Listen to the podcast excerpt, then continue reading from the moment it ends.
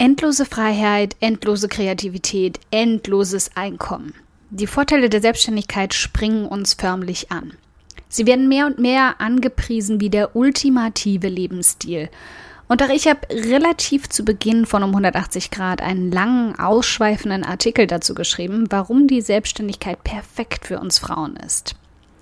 Heute will ich dich nicht überzeugen, dass die Selbstständigkeit das absolute Ultimo ist. Heute will ich ehrlich mit dir sein. Heute geht es um all die Gründe, warum du dich nicht selbstständig machen solltest. Ohne Filter, ohne Photoshop, die nackte Wahrheit.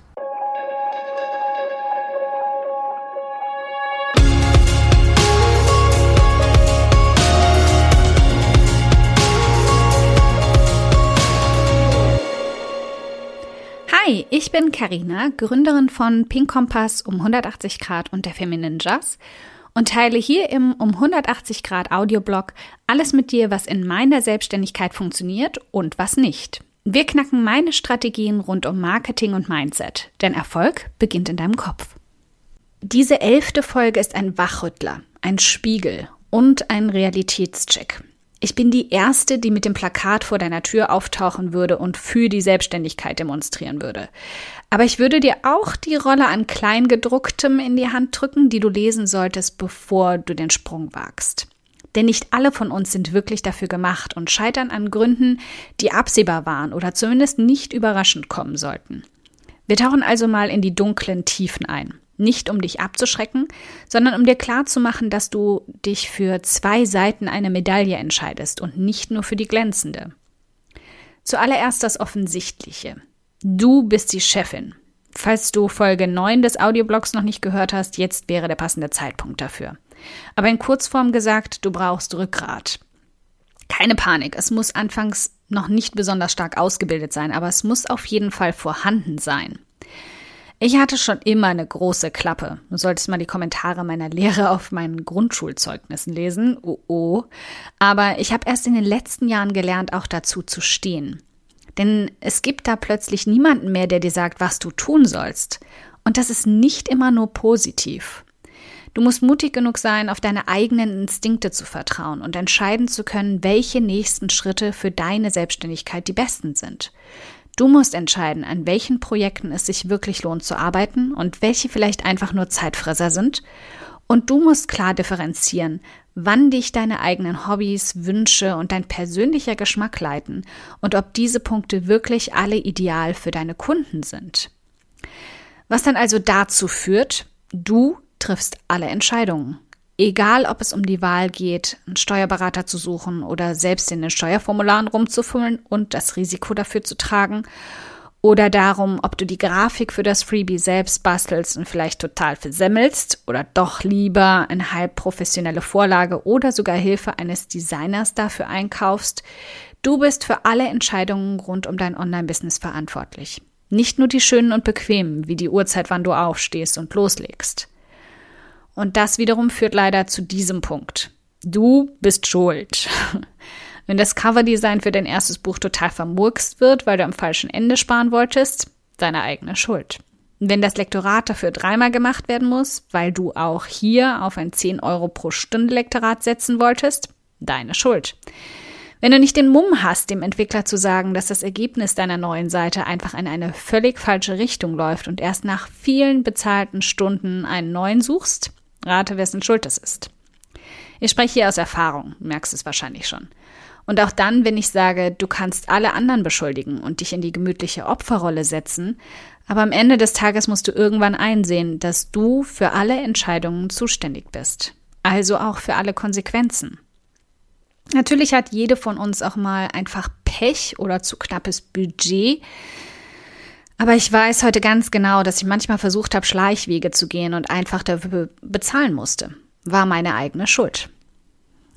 Als nächsten Punkt kommt dann noch erschwerend hinzu, du wirst begraben unter Selbstzweifeln.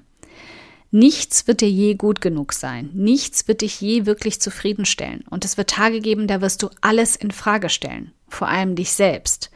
Und nach dem Kündigungsknopf für diese dusselige Selbstständigkeit suchen. Ich habe noch keine selbstständige Frau kennengelernt, der es nicht ab und zu auch so ging. Also zieh ich mal ganz selbstbewusst die Schublade auf und pack dich schon mal mit rein. Selbstzweifel, mal mehr, mal weniger, sind unser täglich Brot. Was einfach nur bedeutet, egal wie gut du aufgestellt bist, richte dich schon mal darauf ein, dass sie auftauchen werden. Du wirst weniger Freizeit haben als in einem Medizinstudium. Vermutlich wissen das nur die allerwenigsten da draußen von mir, aber ich habe mal drei Semester Medizin studiert. Ein Jahr bevor ich die Entscheidung für meine erste Weltreise getroffen habe, hatte ich schon mal das Gefühl, ich brauche dringend einen Wechsel in meinem Leben in die nächsthöhere Stufe des Stresspegels als Krankenschwester aufzusteigen, war dabei eine Schnapsidee, zugegeben. Aber mir ging es eigentlich auch viel mehr um den Wissensdurst, als den Job als Arzt zu erreichen. Das war dann auch der Hauptgrund, warum ich das Studium geschmissen habe. Anyway, der Punkt ist, ich dachte während dem Studium, das wäre in etwa das Maximum an Abtauchen, was in meinem Leben möglich wäre. Ich war von morgens bis spät nachmittags in Vorlesungen und danach in der Bibliothek, bis ich quasi von dort aus ins Bett gefallen bin. Wochenenden nicht existent. Freizeit, nicht existent. Freunde, das waren die, mit denen man sich zwischendurch mal kurz textet, richtig? Also meine zwei ersten Jahre in der Selbstständigkeit sahen etwa genauso aus. Ich hatte sie mir ein bisschen angenehmer gestaltet, indem ich dem deutschen Winter entflohen bin. Aber was das Pensum anging, same, same. Du bekommst den Crazy-Sticker auf die Stirn tätowiert. Etwas, das auch fast jede von uns ertragen können muss, sind die ungläubigen bis höchst kritischen Blicke und Aussagen unserer lieben Mitmenschen. In dem Moment, in dem du offen verkündest, dass du dich lieber in die Ungewissheit der Selbstständigkeit stürzen willst, statt in deinen sicheren, aber quälenden Job sitzen zu bleiben, solltest du besser schon mal ein dickes Fell angelegt haben. Denn die Kritik, die schlauen Ratschläge und der Gegenwind, sie werden alle kommen inklusive dem Blick, der dir sagt, dass sich überlegen, die Männchen mit den weißen Kitteln zu rufen. Du brauchst Disziplin, einen ganzen Haufen davon und dann noch eine extra Dosis, um sicher zu gehen. Nichts hat mir je so viel Disziplin abverlangt wie die Selbstständigkeit. Nicht mal das Studium. Denn darin hatte ich wenigstens Deadlines, Prüfungen und Professoren, die mir auf die Finger geklopft haben, wenn ich es gewagt habe, die Bücher mal einen Abend wegzulegen. Hier musst du dir selbst auf die Finger hauen, wenn du nicht als kompletter Freelancer arbeiten willst. Dann hast du zwar Deadlines, aber auch deutlich weniger Freiheiten. Deine Entscheidung. Warum sollst du dich also nach dieser Tirade, die ich jetzt gerade hier hingelegt habe, überhaupt noch an die Selbstständigkeit klammern? Weil ich dir guten Gewissens und ohne mit der Wimper zu zucken sagen kann, dass es das wertvollste und lohnenswerteste ist, was ich je in meinem Leben getan habe, mich selbstständig zu machen.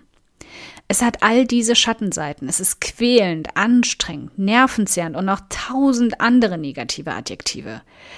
Aber nichts hat mich je stolzer, zufriedener und stärker gemacht, wie die Jahre, nachdem ich den Wisch aus dem Finanzamt getragen habe, auf dem meine Selbstständigkeit begründet wurde. Lass dich also davon nicht abhalten. Mach dir bewusst, was alles auf dich zukommen wird. Sorg für ein gutes Sicherheitsnetz, finanziell und für deinen Kopf. Und wenn du kannst, umgib dich mit Menschen, denen es ähnlich geht wie dir. Egal jetzt, ob das eine Community wie unsere Femininjas ist, ein lokaler Zusammenschluss von Selbstständigen, mit denen du dich austauschen kannst, oder einfach nur eine Facebook-Gruppe, es spielt keine Rolle. Such dir Rückendeckung. Du wirst sie für die schwachen und dunklen Momente brauchen, aber noch viel mehr, wenn du dann die vor Stolz gefüllten mit jemandem teilen möchtest, der sie versteht und mitfeiert.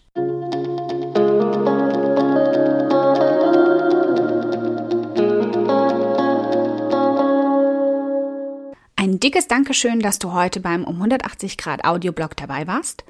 Und falls du noch mehr knackiges Marketingwissen oder Mindset- und Motivationskicks brauchst, schau auf podcast.um180grad.de nach weiteren Episoden oder direkt auf www.um180grad.de in über 100 hilfreiche Artikel rein. Wenn du eine Frage hast, die dir auf der Seele brennt und die du gern für eine Podcast-Folge vorschlagen möchtest, dann schick sie mir jederzeit an podcastwunsch.um180grad.de. Ich freue mich schon darauf.